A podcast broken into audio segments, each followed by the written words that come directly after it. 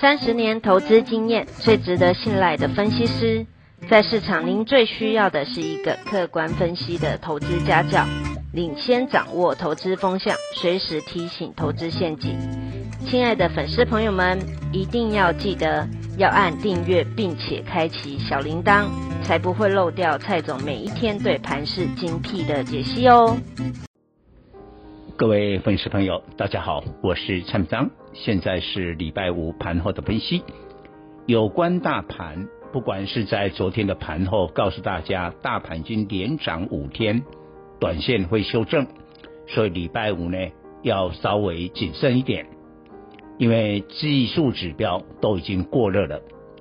那礼拜五的盘前再进一步的分析了美国的状况，美国股市。礼拜四呢全面的下跌，跌在科技类股，引爆的利空就是五月份民间 ADP 的就业大增了将近百万人，一年来最大的增幅，引发了对通膨跟联总会缩减 QE 的疑虑，那科技类股受到了最大的冲击。但是相对美国股市，传产因为受惠经济的重启，而打完疫苗，现在非常多的美国民众出来购物、餐饮、旅游等等，而这些的产业呢，都是偏向于传产。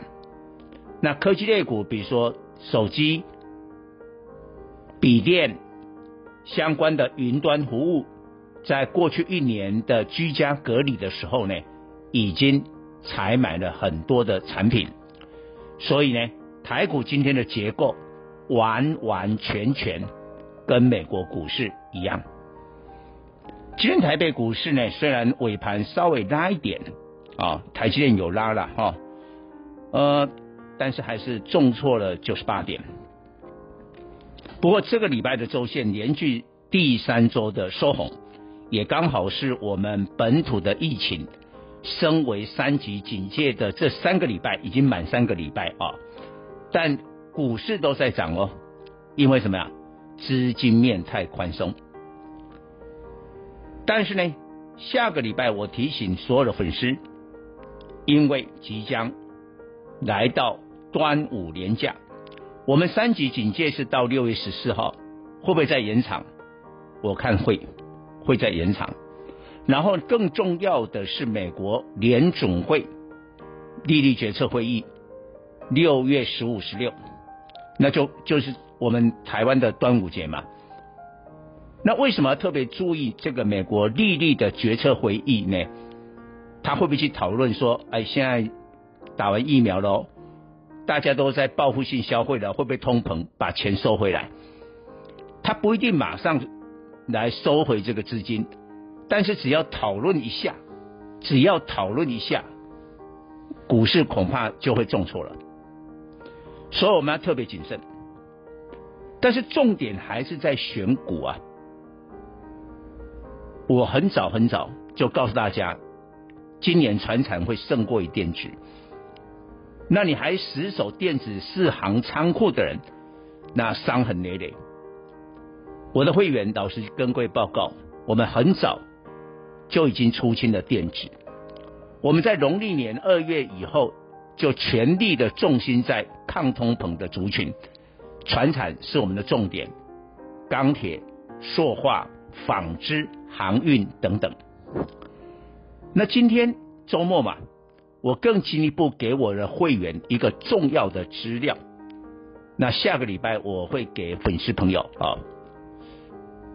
我什么重点？因为现在已经来到一万七千点，大家想传产，我知道啊，传产是主流啊，但重点是买什么传产，风险比较小，有比较大的空间。你不要再叫我去买那个航运的货柜三雄了，长隆、万海、阳明，我知道它很厉害，但今年以来股价已经飙了两百趴，涨了两倍多，会不会涨到三倍不知道，但是呢，上去越越上去。大家就觉得风险越高。那我今天我给我会员什么资料？我曾经讲过，今年在欧美的需求之下，台湾很多接欧美订单的船产，尤其在上游的这一块，原物料这一块，他们今年预估出来的获利能力 EPS 将会创下历史的最高，就今年就是历史上最好的一年，那股票当然会反应啊。这里面就包括我刚才讲过这个货柜三雄，但是呢，他们已经涨很多了。有没有说今年的 EPS 创下历史新高，但是股价还好，没有涨那么多的？未来有一个补涨机会的，有塑化。塑化我们判断有四档，这四档我先呃名字、呃、这个暂时不公布啊。呃，优先是给我的会员啊来掌握的。这四档今年我们判断它的 EPS 将会历史最高，但股价呢有了有涨哦哦，也不是说没有涨，不可能没有涨嘛。今年以来大概有的涨到了五十趴，但是五十趴跟长荣、阳明、万海的两百多趴，那老实讲还蛮落后的。所以现在万事俱备只欠东风了，只要油价继续涨，我认为油价在夏天八月以前是涨的，就会带动这一些今年 EPS 创下历史新高。